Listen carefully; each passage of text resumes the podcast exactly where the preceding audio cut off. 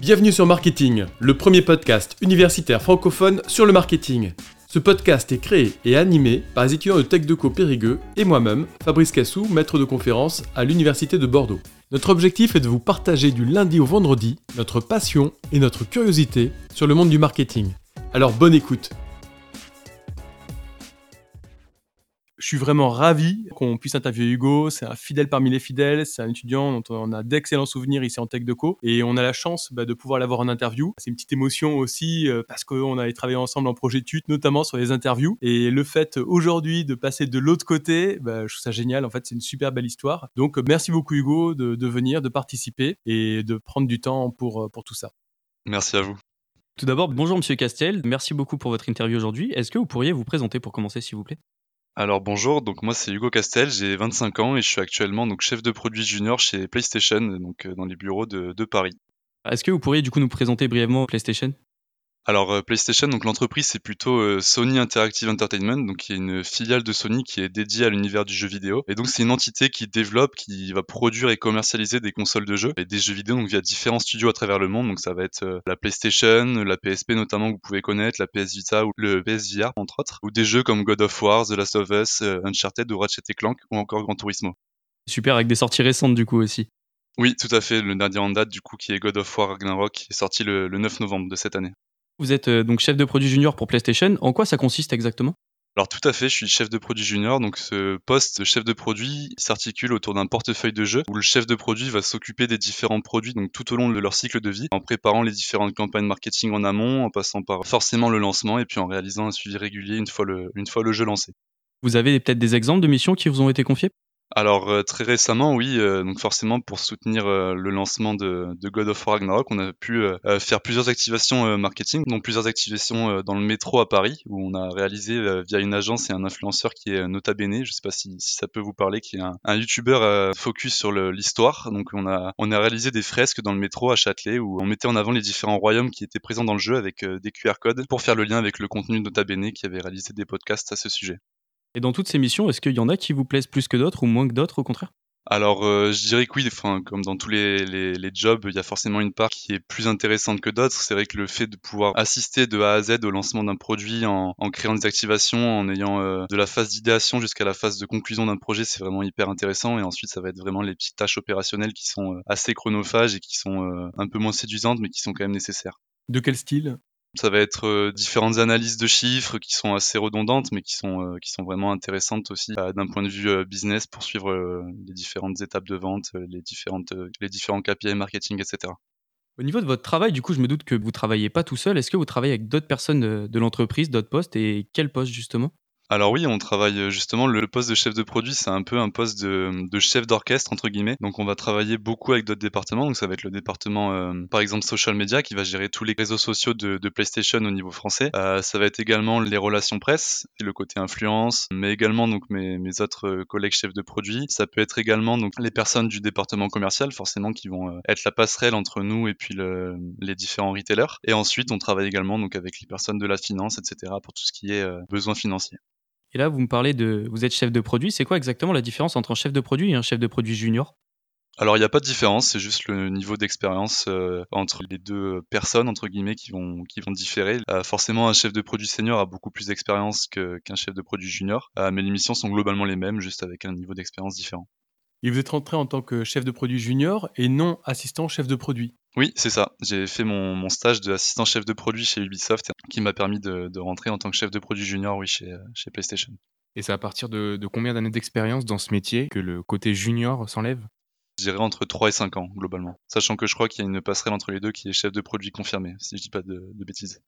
Ok, du coup, concernant euh, toutes les tâches que vous venez de citer, qui sont vos commanditaires par rapport à ça? En termes de management, je vais avoir euh, donc un manager direct qui est chef de groupe, euh, ce qu'on appelle software, qui est toute la partie euh, jeu de PlayStation, donc qui est indépendante des, des consoles de jeu. C'est vraiment la partie logicielle entre guillemets des, des, consoles de jeu, qui est donc mon principal commanditaire, qui lui-même possède donc la, la, directrice marketing directement en lien avec avec lui. À quel moment vous intervenez en fait dans le processus du, produit? C'est-à-dire que est-ce que vous êtes un chef de produit junior Peut-il être à l'origine de l'idée du développement du produit, type de, tel jeu? Ou alors euh, on a les développeurs ou je ne sais pas quel service décide de tel jeu et à quel moment du coup après vous intervenez? Dans les jeux vidéo, généralement, euh, ça va être les, donc les développeurs qui sont à la phase d'idéation vraiment de, du lancement d'un jeu, la partie narrative, le scénario, etc., qui reste euh, dans ce milieu extrêmement confidentiel. Et donc, nous, on intervient dès lors que le jeu est validé par, euh, par toutes les, les, instances de Sony, par exemple, ou d'un studio, euh, peu importe dans quelle boîte on, on, va travailler. Et ensuite, nous, comme on travaille à PlayStation France, on va devoir se charger de, de tout ce qui va avoir attrait au marketing et au jeu sur le sol français. Donc, on va vraiment recevoir beaucoup de, de visuels, etc., qu'il va falloir localiser sur le territoire et ensuite, on a le, loisir de euh, mettre en place les différentes activations que l'on souhaite sur notre territoire. Et par exemple, un chef de produit euh, équivalent en Allemagne pourra lui-même euh, faire ce qu'il souhaite sur son territoire.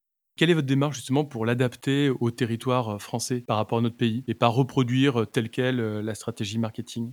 On a beaucoup de guidelines euh, donc qui sont issus du, du global, de PlayStation Global, euh, avec des do et des don'ts, donc il va falloir respecter pour nos campagnes. Ensuite, on a un processus de validation. Ça peut être vraiment euh, euh s'ancrer dans la culture française, qu'il va y avoir forcément des disparités, par exemple, de communication entre un pays asiatique ou un pays européen. Euh, c'est vraiment ensuite, il n'y a pas vraiment de recette miracle, mais c'est vraiment de, de, localiser au maximum au, à notre cible et pour satisfaire nos consommateurs sur le, le territoire français.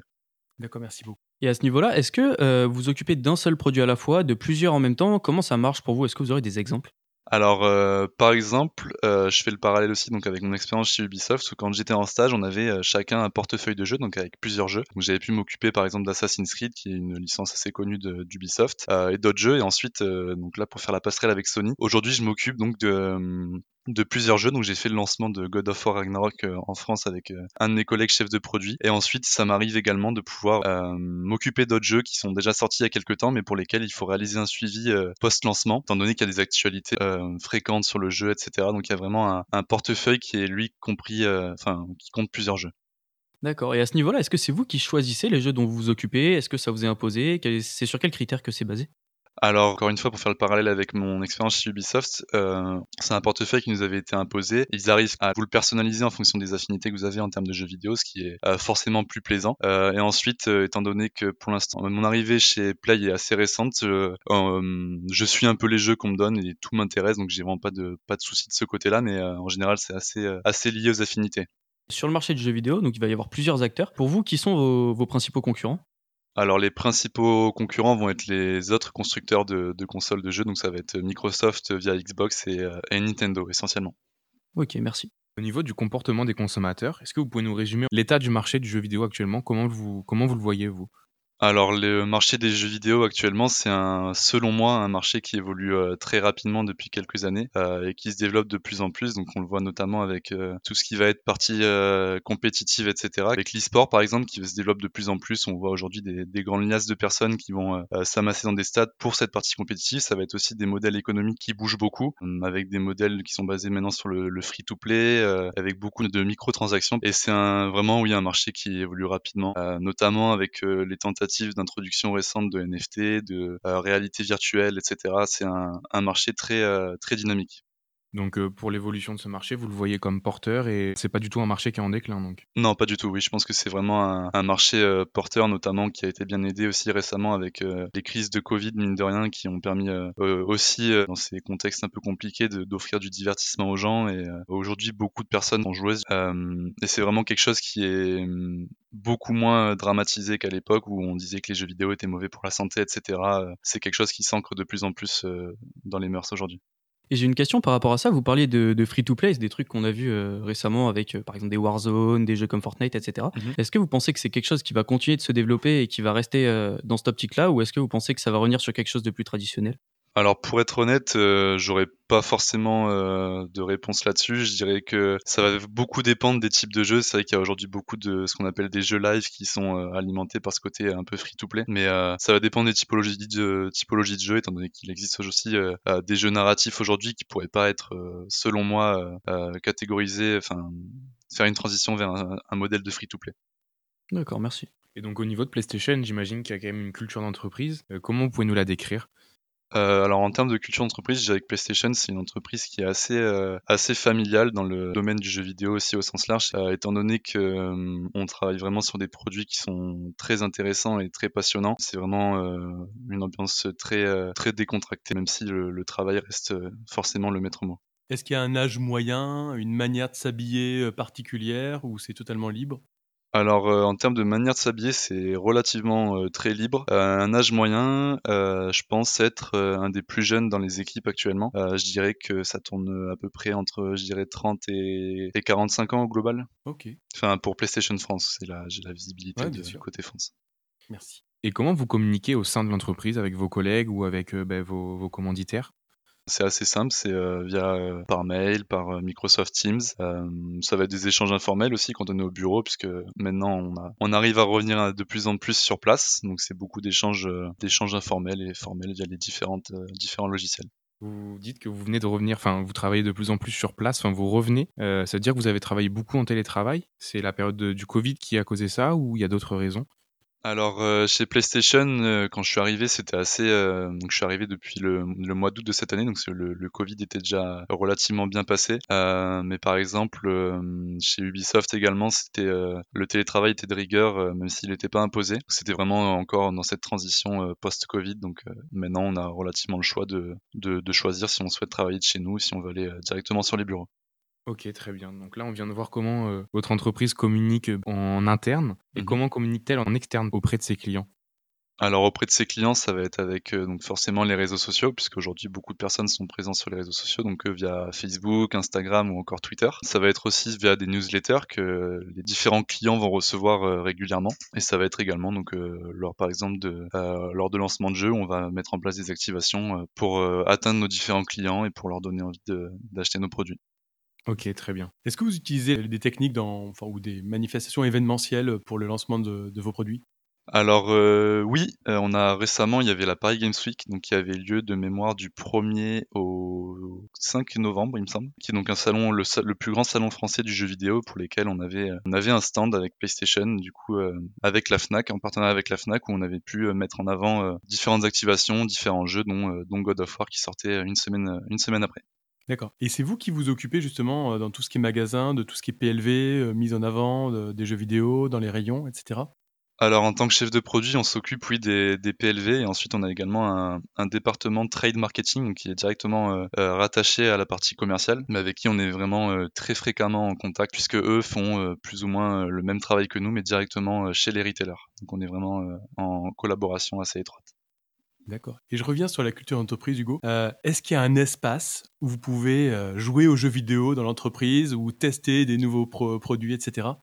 Oui, oui, on a une, euh, une grande salle euh, qui est aussi notre salle de pause où on a, euh, on a une console de jeu avec une, une télé euh, et tout ce qu'il faut pour tester les différents jeux, quels qu'ils soient. Il y a du niveau? Il y a du niveau, oui. Vous nous parliez donc euh, de vous aviez travaillé chez Ubisoft juste avant, maintenant vous êtes chez PlayStation. Du coup, je pense que vous êtes un, un passionné de jeux vidéo. D'où est-ce que ça vous vient cette passion? Oui, alors en effet, je suis, je suis passionné, donc c'est euh, une passion qui me vient depuis tout petit. J'ai toujours euh, grandi avec les jeux vidéo, avec euh, différentes consoles, que ce soit euh, de- des consoles PlayStation ou encore moins de PlayStation, notamment les différentes Nintendo ou même des Xbox. C'est un, une activité que j'ai toujours aimé en parallèle de d'autres d'autres loisirs comme le sport ou quoi que ce soit, qui me permettait vraiment de hum, de découvrir de nouvelles choses. C'est c'est un des des moyens qui m'a permis de parler plutôt bien anglais aujourd'hui. Euh, donc euh, je remercierai jamais assez les, jeux vidéo pour ça. Et donc c'est vraiment une passion euh, voilà qui est liée depuis depuis l'enfance, je dirais. C'est quoi vos jeux favoris? Alors mes jeux favoris, euh, donc euh, forcément euh, il y a God of War que j'ai lancé euh, récemment, euh, sans faire de sans faire de pub. Mais je suis également un grand fan donc des jeux Zelda de Nintendo. Donc ça n'empêche pas d'aimer les jeux d'autres studios, même si on si on travaille, enfin d'autres entreprises, même si on travaille chez PlayStation. Et je suis également parce que je suis quand même un, un grand sportif, j'ai fait pas mal de, de foot, donc je suis assez en ligne avec les différents jeux FIFA aussi.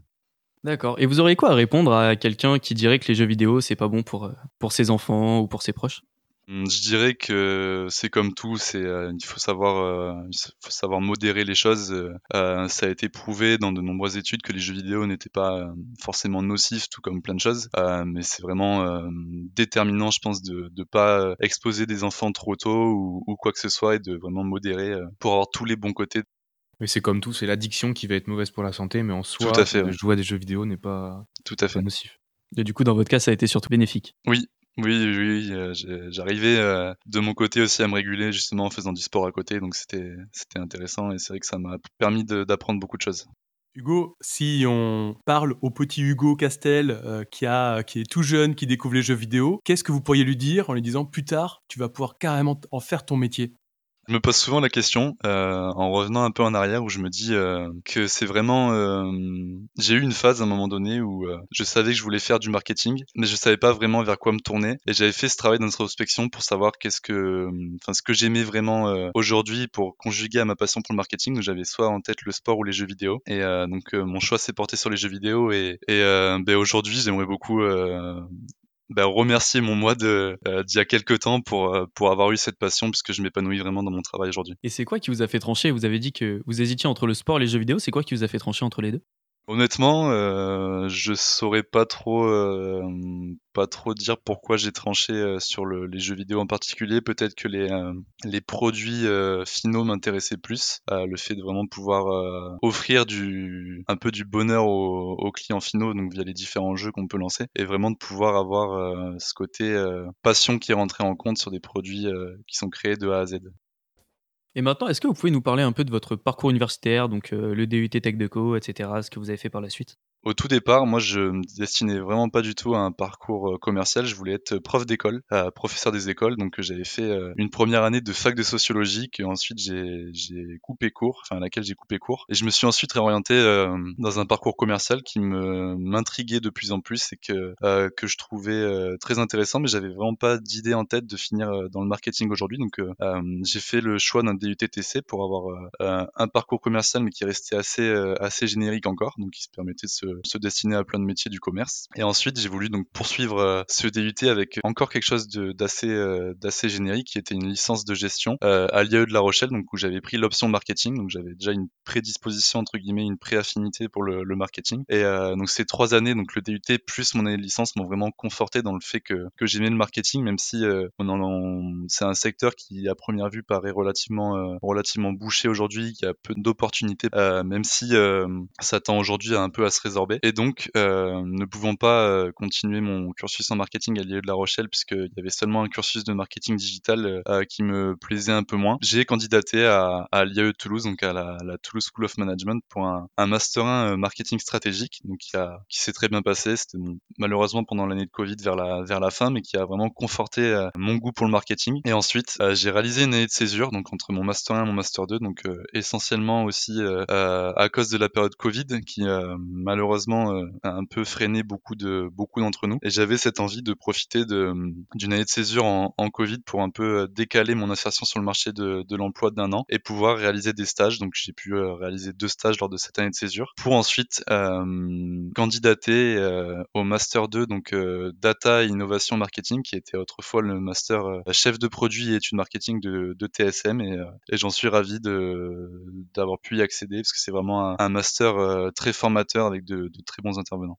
Pour revenir à ce que vous avez dit sur l'année de césure, est-ce que vous pensez que c'est quelque chose qui serait plus bénéfique pour un étudiant de faire une année de césure et euh, donc de se faire de l'expérience avec des stages ou que ce serait plus quelque chose qui pourrait handicaper par la suite euh, justement le fait d'avoir fait une année de, de pause entre le Master 1 et 2 Alors de mon côté, euh, c'est une bonne question, je trouve. J'hésitais justement à faire cette année de césure, j'étais vraiment tiraillé ben, entre ces deux questions de savoir est-ce que ça va vraiment être bénéfique, est-ce que ça ne le sera pas. Et euh, maintenant, avec le recul nécessaire, je pense que c'est vraiment quelque chose de bénéfique, étant donné qu'il est possible donc euh, d'avoir deux stages de six mois, donc pendant cette année de césure, euh, ce qui permet de, de s'ouvrir à différentes euh, différentes entreprises, de multiplier les expériences et d'avoir tout de même un an d'expérience pour en plus pour son, son insertion sur le, sur le marché du travail. Moi de mon côté, j'avais j'avais réalisé un premier stage d'assistant marketing, assistant chef de produit un peu un peu particulier dans une une startup qui réalisait des robots à, Toulouse pour le milieu industriel. Et ensuite, j'ai fait un stage de business developer euh, dans une entreprise qui, s'appelait Blixo et qui était euh, une boîte d'outils de gestion RH, euh, tout ce qui était outils d'engagement, etc.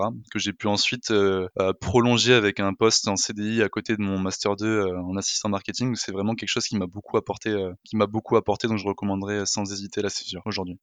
À l'heure actuelle, en fait, les étudiants de Tech de Périgueux sont en train de rechercher des stages pour la deuxième année. Ce que vous avez vécu aussi, savoir le stage de deux mois entre avril et mai? Est-ce que vous auriez des conseils à leur donner sur le type d'entreprise, sur le type de mission qu'ils peuvent rechercher? Alors euh, pour le, ce stage de deuxième année, euh, qui est souvent, je trouve, une bonne première euh, manière de, de, découvrir le marketing ou, ou peu importe le, le, stage que vous, le domaine que vous souhaitez explorer, je pense qu'il est, dans la mesure du possible, important de, de, le faire dans un secteur qui va nous, nous passionner, puisque je trouve ça déterminant de, et même si je sais que tout le monde n'a pas la chance de, de travailler dans un secteur qui le passionne, c'était notamment mon cas dans le, dans le milieu industriel à Toulouse où j'aimais beaucoup cet aspect-là, mais qui me passionner moins que, que d'autres d'autres secteurs par exemple. Euh, c'est vraiment de trouver un secteur avec lequel on va avoir une affinité pour vraiment euh, euh, déjà se découvrir et puis découvrir le métier dans lequel on veut se projeter dans le meilleur des, des contextes pour pour tout ça et de vraiment être force de proposition pour rentabiliser au maximum les, les, deux mois de stage qui sont qui sont vraiment intéressants. Pour ma part je l'avais réalisé à, à Cultura à, à, Marsac et c'était quelque chose qui m'avait vraiment vraiment beaucoup aidé sur de nombreux nombreux aspects de nombreux domaines ensuite pour mon pour mon cursus comme quoi, par exemple?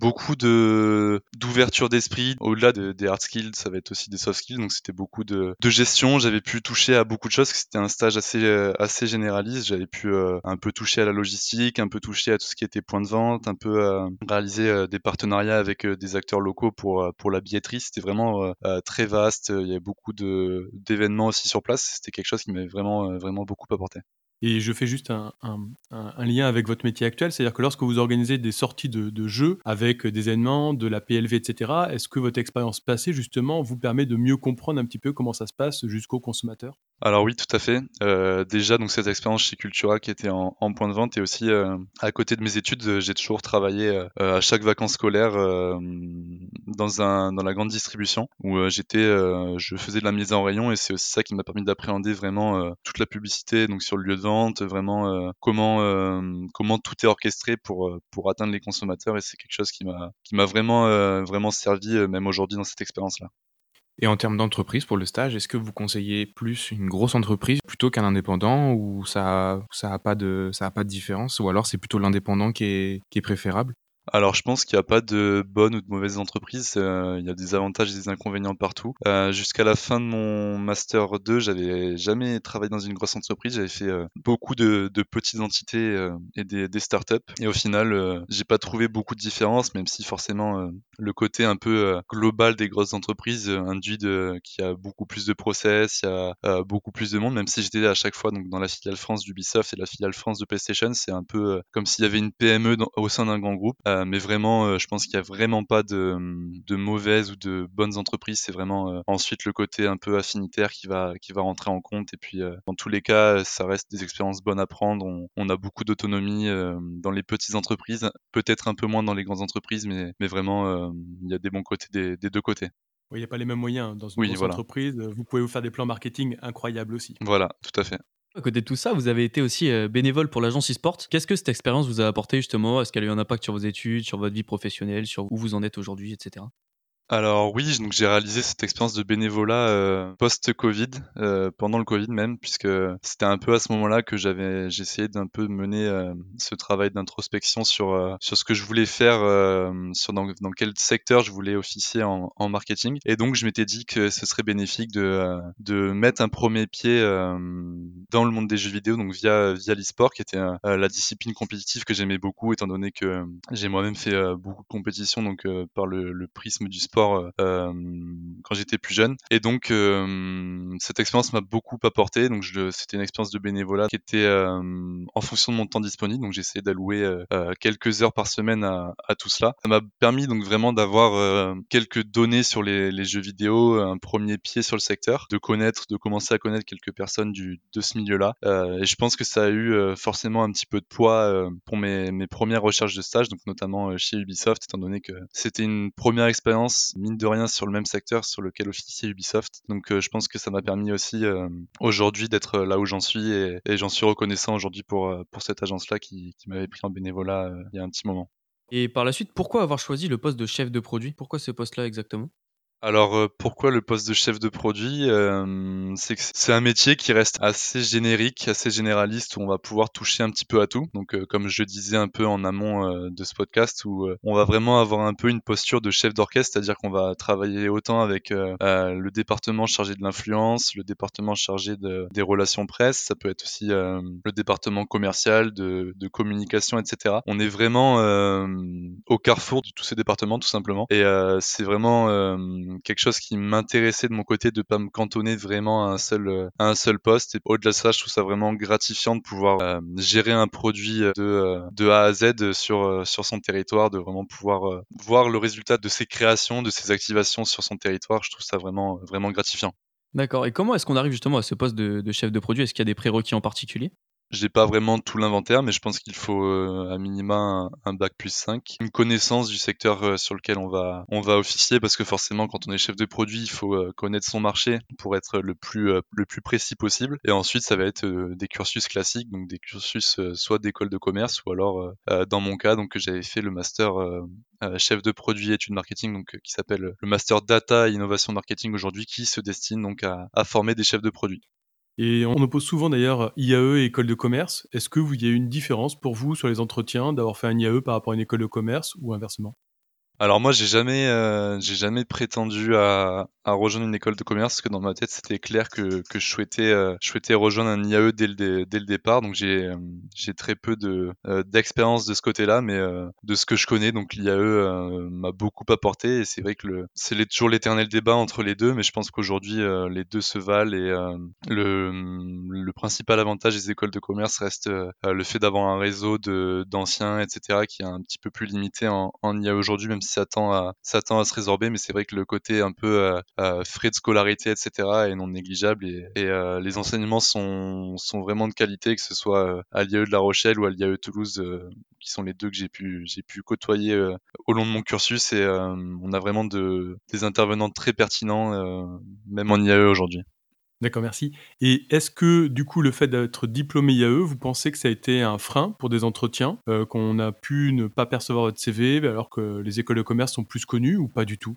Non, honnêtement, euh, j'avais un peu cette crainte euh, aussi quand euh, je m'étais résolu à, à aller donc dans un dans un IAE, mais mais pas du tout. D'autant plus qu'aujourd'hui, donc notamment pour TSM, ils avaient réussi à, à positionner les périodes de stage dès janvier, donc à la même manière que les écoles de commerce, ce qui permettait qu'on n'était pas en, en, décalage avec les offres, étant donné qu'il y a quelques années, je crois que les stages en, en IAE et plus précisément à Toulouse débutaient en mars, donc déjà beaucoup de stages étaient pourvus ce qui n'est plus le cas aujourd'hui. Donc, j'ai vraiment pas senti ce côté de euh, vous avez fait un IAE, donc ça va être compliqué.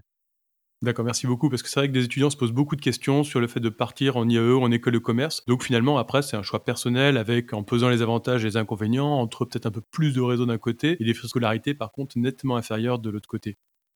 Oui, tout à fait. D'autant plus qu'aujourd'hui, les IAE mettent aussi quand même pas mal de choses en place pour pour le côté réseau. On a par exemple avec TSM, on a TSM Alumni qui qui nous permet donc de, côtoyer les alumni. Il y a une plateforme qui s'appelle TSM Connect qui permet donc de, trouver des stages, de mettre aussi en tant qu'ancien ancien étudiant de mettre des offres de stage, etc. Ou alors on a même une plateforme qui s'appelle Going Global qui permet de trouver des stages à l'étranger. C'est vraiment quelque chose qui se démocratise de plus en plus. Ok, top. Alors vous, pourquoi euh, c'était une évidence d'aller en IAE et pas une école de commerce? Je pense que de mon côté, le, ce qui a le plus joué, ça va être les frais de scolarité. Étant donné que j'étais plus ou moins catégorique là-dessus, je voulais pas contracter un prêt euh, pour payer mes études, étant donné que, que je voulais pas commencer ma vie active en ayant un prêt à rembourser. Et c'était euh, de mon côté également hors de question que, que mes parents euh, financent mes études à ce prix-là. ils faisaient déjà beaucoup de ce côté-là. Et donc, et donc mon choix s'est porté sur les IAE, étant donné qu'il existait donc une alternative aux écoles de commerce dans le public. je me suis dit que c'était vraiment ce qui me convenait. Et euh, et ce qui me correspondait aussi euh, euh, au quotidien. Pour revenir sur ce qu'on disait sur votre poste de chef de produit, pour vous, quelles vont être les différentes perspectives d'évolution? Alors déjà, ben, comme on l'évoquait tout à l'heure, il va y avoir les différentes, euh, différents niveaux d'expérience du chef de produit qui vont être euh, le chef de produit junior, confirmé et senior. Donc mon manager est lui, euh, lui-même un ancien chef de produit. Il est aujourd'hui chef de groupe, donc sur toute la partie jeux vidéo de, de, PlayStation. Et ensuite, ça va être des perspectives assez classiques de, je pense, de directeur marketing, etc. Et dans ces évolutions là que vous venez de citer, il y en a une qui vous intéresse en particulier? Pas pour l'instant, euh, très honnêtement, je, je, suis assez euh, au jour le jour, donc euh, j'essaie de, de, me consacrer au maximum à mon poste actuel et puis on, on verra ensuite s'il si, est possible d'évoluer ou quoi que ce soit, mais ça reste un métier, un métier plaisant et qui prend du temps avant d'évoluer, donc il y a, y a, encore un peu de temps. Au niveau de l'entreprise PlayStation, pourquoi avoir choisi l'entreprise? Est-ce que ça a été de fil en aiguille parce que vous avez eu l'opportunité? Est-ce que c'était quelque chose que vous vouliez avant? Alors c'est un peu un mix des deux. C'est euh, donc j'ai grandi moi de mon côté euh, avec euh, de nombreuses consoles, dont la PlayStation, donc de la PlayStation 1 jusqu'à la PlayStation 5 aujourd'hui. C'est vraiment une, une, entreprise qui est très implantée, enfin dans mon esprit et dans mon quotidien depuis que je suis depuis que je suis jeune. Donc ça a été vraiment une évidence pour moi aussi de travailler pour PlayStation, mais c'est également aussi la suite d'un concours de circonstances, donc vraiment où j'ai eu cette opportunité à cet instant-là aussi qui m'a m'a permis donc d'y être aujourd'hui. Et au niveau de vos expériences professionnelles précédentes, du coup, vous avez parlé donc d'Ubisoft. Est-ce qu'il y en a eu d'autres et quelles ont été les différences avec votre poste et votre entreprise actuelle? Alors euh, oui, j'ai eu d'autres expériences, donc comme je l'évoquais un peu tout à l'heure. Euh, mes autres expériences étaient moins euh, axées sur de la gestion de produits, c'était beaucoup de des postes d'assistant marketing qui étaient beaucoup de tâches opérationnelles. Donc globalement, c'était des missions, des missions assez différentes. Ensuite, pour vraiment comparer quelque chose de comparable, je dirais qu'entre le poste d'assistant chef de produit que j'occupais chez Ubisoft un peu plus tôt dans l'année et mon poste actuel, il y a très peu de différences. Les, les missions sont plus ou moins les mêmes. Elles s'articulent donc forcément autour d'un portefeuille de jeux avec la gestion de, de, de, ces derniers du, du tout au long du cycle de vie. Il y a forcément des méthodes de travail qui diffèrent, des process qui diffèrent, mais globalement, les missions sont relativement les mêmes, l'environnement de travail également. Est-ce que vous avez vécu une expérience professionnelle donc particulièrement marquante, que ce soit chez PlayStation ou chez Ubisoft? Euh, Si oui, laquelle du coup? Oui, euh, une expérience particulièrement marquante, j'en aurais. Euh, j'ai celle-ci, oui, de Ubisoft. Où, euh, donc, quand je suis arrivé chez Ubisoft, j'avais forcément un peu, un peu de pression parce que je, je commençais à pouvoir vraiment m'immiscer dans un secteur qui me plaisait particulièrement et marquante dans le sens où même quand on est un stagiaire chez Ubisoft, on n'est vraiment pas considéré comme tel, on est vraiment considéré comme un, un employé, un employé lambda, un salarié, un salarié lambda, pardon. et c'est vraiment le niveau de travail qui est attendu, enfin qui est euh, est attendu euh, qui est vraiment important et qui permet de, de vraiment mettre le pied à l'étrier quand on, surtout pour un stage de fin de master où vraiment j'ai appris euh, énormément de choses avec des personnes extrêmement bienveillantes dans, dans le secteur du, du jeu vidéo et qui m'ont vraiment permis d'être là où j'en suis aujourd'hui. Donc c'est vraiment une expérience qui est pour moi une expérience marquante de mon, de mon, de mon cursus aujourd'hui et de mon, de mon début de carrière professionnelle. Et chez PlayStation, quelle est la place que vous donnez aux, jeunes, euh, aux jeunes étudiants euh, diplômés? Euh, Est-ce que vous faites des stages? Est-ce qu'il y a des contrats d'alternance, etc. au sein de PlayStation? Actuellement, il n'y a personne en stage ou en alternance au sein de PlayStation France. Il y a une offre de stage qui a été ouverte pour un poste d'assistant trade marketing pour janvier, à ma connaissance. Et, voilà, après j'ai très peu de recul aussi pour pour m'exprimer à ce sujet, étant donné que ça fait depuis le mois d'août que je suis présent dans l'entreprise. Mais mais voilà, si jamais ça peut intéresser quelques personnes aujourd'hui, il y a, y a cette offre là qui, qui existe. Et vous, est-ce que, en tant que ben, un des plus jeunes de l'entreprise, c'est quelque chose qui vous intéresserait d'avoir un, stagiaire sous votre aile? Oui, euh, bon, pour être honnête, je sais pas si, si je serais totalement, euh, opérationnel pour avoir un stagiaire aujourd'hui, mais c'est vrai que dans les, années à venir, euh, la dimension managériale m'attire énormément de pouvoir à mon tour transmettre tout ce qu'on a pu me transmettre, que ce soit au cours de mon cursus, que ce soit en DUT, en licence ou en master, mais aussi les différentes relations que j'ai pu avoir avec mes managers au sein de toutes les entreprises où je suis passé, c'est vraiment quelque chose qui m'anime et que j'aimerais vraiment mettre, mettre en place d'ici quelques années. Et quels sont les conseils que vous donneriez à un étudiant qui souhaite devenir chef de produit ou tout simplement travailler chez PlayStation?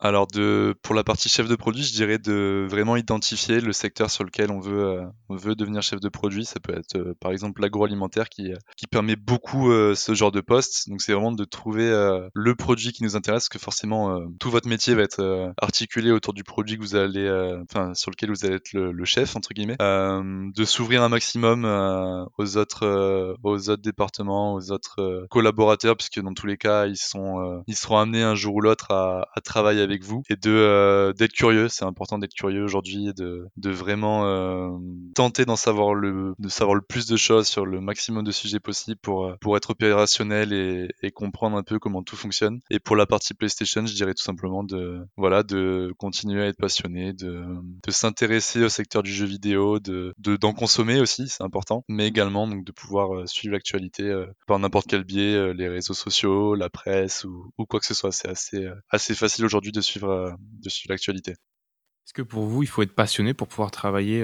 bah, dans une entreprise de jeux vidéo ou dans n'importe quel secteur? Il faut être passionné par, par ce qu'on fait? Alors pas forcément. je pense qu'il y a des gens qui, ça c'est pour moi c'est assez subjectif, ça va dépendre beaucoup des personnes. Euh, notamment euh, chez Ubisoft, il y avait beaucoup de personnes qui, n'étaient pas passionnées par les jeux vidéo en particulier, mais qui, euh, aimaient l'entreprise et qui aimaient la façon de fonctionner de, l'entreprise. Donc il y a vraiment pas pas de prédisposition, je pense, à, à ce sujet. Et c'est vraiment important d'aimer son travail avant tout. Et il n'y a pas forcément besoin d'être passionné pour pour travailler dans ce milieu-là.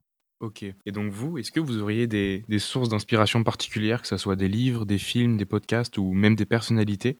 Pour être honnête, euh, pas particulièrement. Ok. Et donc ben, pour conclure, est-ce que vous auriez un message à faire passer aux jeunes, aux étudiants et aux personnes qui nous écoutent, que ce soit sur le marketing ou ben, sur soi-même en général? Alors, euh, bonne question. Euh, je dirais de tout simplement euh, donner le maximum. Ça va être un peu bateau, mais de donner un peu le maximum pour faire ce que l'on veut et que quoi qu'il arrive, le travail paye. Et puis, c'est, on est toujours récompensé en faisant des efforts. Donc, c'est, important de continuer, de pas baisser les bras quand on a, on n'a pas ce qu'on veut. J'ai, pu le, voir avec mes recherches de stage l'année dernière où j'ai failli capituler pour rejoindre Ubisoft et au final, l'opportunité s'est, s'est révélée au dernier moment. Donc, faut, faut pas baisser les bras et on arrive toujours à toujours à ce qu'on veut avec euh, un peu de travail, de, persévérance. Ok, ben merci beaucoup pour ces conseils alors. Merci beaucoup. Merci. super interview, merci. Merci à vous. Merci à tous d'avoir suivi cet épisode. Vous pouvez nous aider dans notre démarche en vous abonnant à notre podcast et en laissant un commentaire. Merci pour votre soutien et votre écoute et à très bientôt sur Marketing, le podcast universitaire pour tous les cueils du marketing.